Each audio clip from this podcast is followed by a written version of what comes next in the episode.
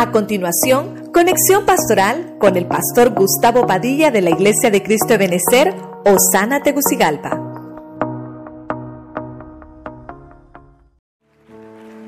A su nombre.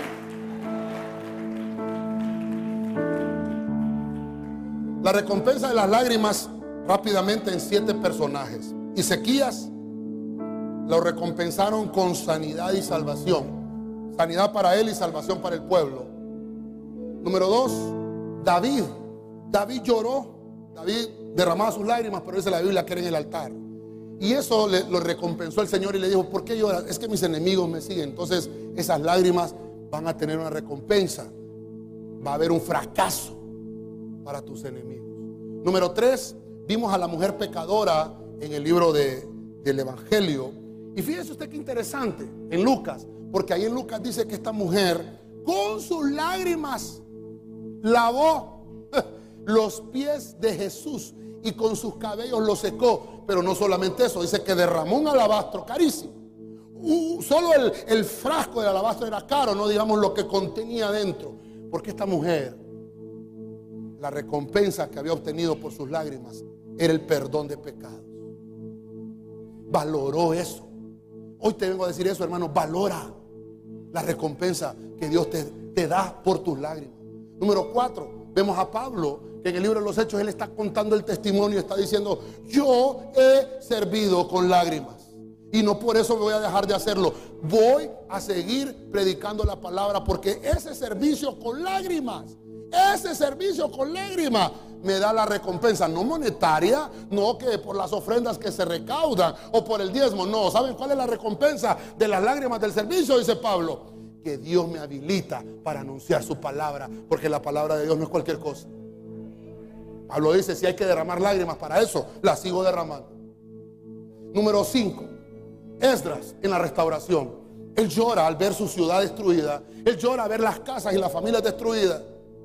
Pero se levanta este hombre Secanías, interesante este hombre.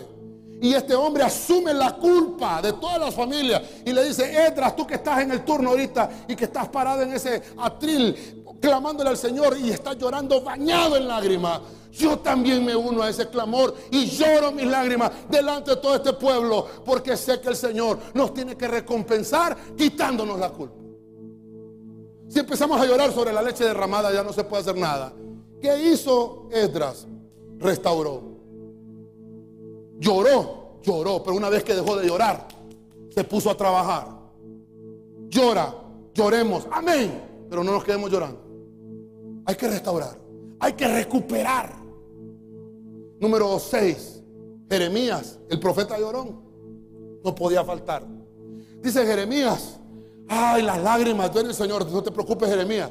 Yo personalmente, dice Dios, voy a secar las lágrimas de ustedes. De todos ustedes, un versículo escatológico. Se las voy a secar a todos.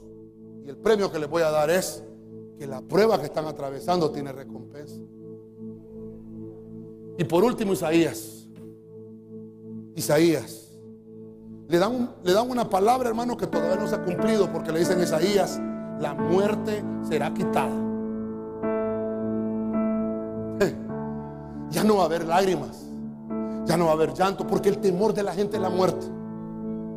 ¿Por qué le tiene temor a la muerte la gente? Porque sabe que no se ha arrepentido, porque sabe que no ha buscado el Señor. Por eso Pablo decía, para mí el vivir es Cristo.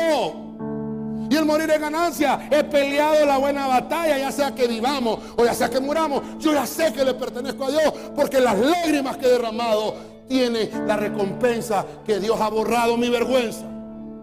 Lo que le está diciendo a Isaías. Juan lo escribe en Apocalipsis y dice el Señor, ya no va a haber muerte.